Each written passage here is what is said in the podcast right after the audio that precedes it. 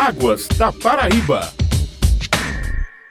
A abertura oficial do 21º Congresso Brasileiro de Meteorologia aconteceu nesta terça-feira no Centro de Convenções Raimundo Asfora, em Campina Grande. O evento comemorativo aos 40 anos do primeiro CBMET, que é realizado, portanto, na cidade de Campina Grande, é promovido pela Sociedade Brasileira de Meteorologia, juntamente com o governo do estado da Paraíba, através da Agência Executiva de Gestão das Águas do estado da Paraíba. Paraíba. E para falar sobre evento que prossegue até a próxima sexta-feira, dia 19, nós vamos conversar agora no Águas da Paraíba, um programa da ESA, Agência Executiva de Gestão das Águas do Estado da Paraíba, com o gerente de monitoramento e hidrometria da ESA, Alexandre Magno Teodósio de Medeiros. Muito bom dia, Alexandre, e seja novamente bem-vindo aqui ao Águas da Paraíba. Bom dia a todos. É, a ESA realiza o 21º Congresso Brasileiro de Meteorologia. A abertura transcorreu dentro da maior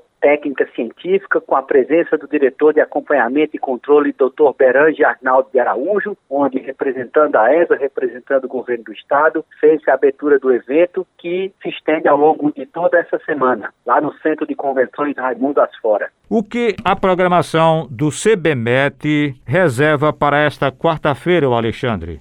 Além da participação da, da ESA, do governo do estado, como também do estande, né, em que ele vai trazer toda a luz do que a meteorologia faz, do que o recurso hídrico faz da ESA, né? Existem estandes de várias empresas de renome na região e no decorrer da semana nós teremos aí, nessa quarta-feira, painéis que serão apresentados trabalhos científicos de todo o Brasil e palestrantes internacionais também, além de mesas redondas com a preocupação sobre agrometeorologia, workshops sobre soluções ambientais e meteorológicas, mesas redondas sobre questão de radar, descargas atmosféricas, monitoramento ambiental e toda aquela preocupação sobre a questão climática mundial. E os trabalhos que serão apresentados neste evento, o Alexandre? Ouvi falar que já são mais de 300, é isso? Sim, há uma gama grande de trabalhos, porque o Congresso é, de Meteorologia, ele é a cada dois anos, ele hoje representa a parte de 100%, entendeu, da gama de trabalhadores da, da região, que trabalha direto com meteorologia, e essa gama se prepara ao longo de dois anos, apresentando trabalhos em todas as áreas, principalmente na relação de mudanças climáticas.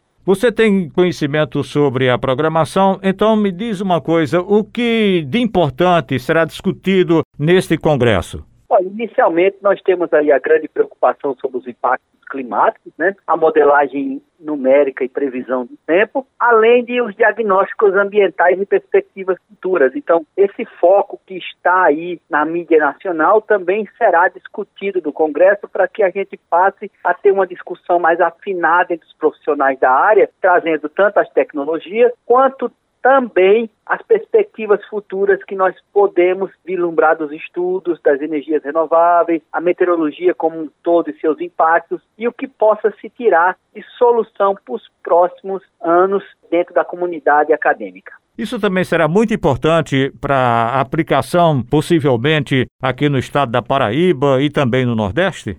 Sim, sim, sim. Com relação a isso, a ESA sempre tem se preocupado tanto com essa questão das mudanças climáticas, como o monitoramento do tempo, clima e dos recursos hídricos como um todo, trazendo essa questão da pesquisa à flora dos trabalhos práticos e que a ESA tem feito ao longo dos últimos anos. Quer dizer que o Congresso vai reunir também várias teses e você tem conhecimento já, de acordo com a programação, as principais teses que poderão ser, portanto, apresentadas no evento?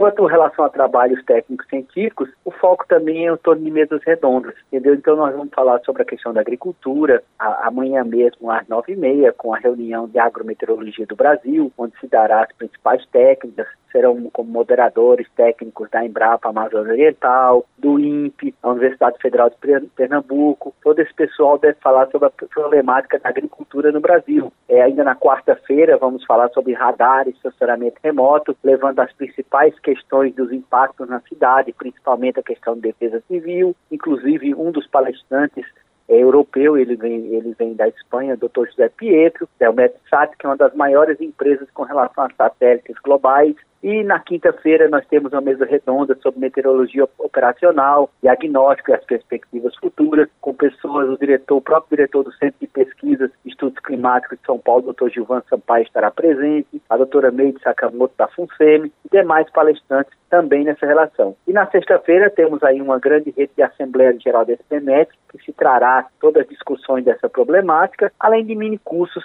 que darão aí o subsídio aos técnicos da área especializarem. Então eu acho que todos estão convidados, é, é uma plenária aberta, é, inclusive as inscrições se facultam mais aos profissionais da área, mas qualquer popular pode participar, é aberto o ambiente para participar das discussões, conhecer e também se tornar ciente aí do mundo da meteorologia que está sendo discutido ao longo dessa semana em Campina Grande, é o grande polo que o governo aí tem patrocinado na região. Estudantes também da área também poderão participar? Sim, o foco também é atender os estudantes, principalmente nessa área de cursos e minicursos. Alexandre, você tem mais alguma coisa a acrescentar?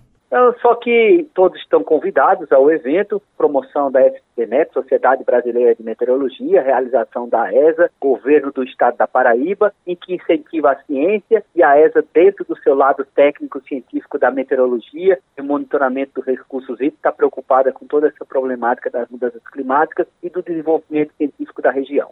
Nós ainda vivemos ainda no momento de pandemia, não é? E todos esses trabalhos, toda a programação vai ser presencial? O congresso é misto parte presencial, inclusive para reduzir a quantidade de pessoas no evento. Todos os cuidados estão sendo tomados, exigência de máscara, distanciamento, vários totens no evento com álcool em gel, entendeu? Então todas as medidas sendo tomadas. Um dos maiores, o maior auditório da região aqui de Campina Grande, no centro de convenções, de modo que se faça o distanciamento e acessando a página www cbmet.com.br.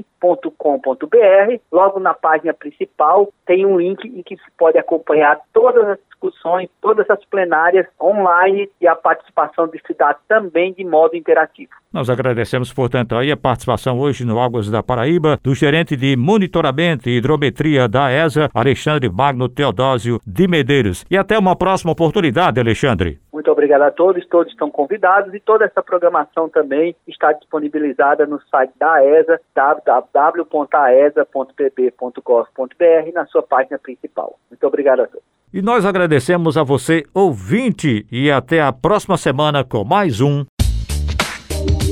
Águas da Paraíba.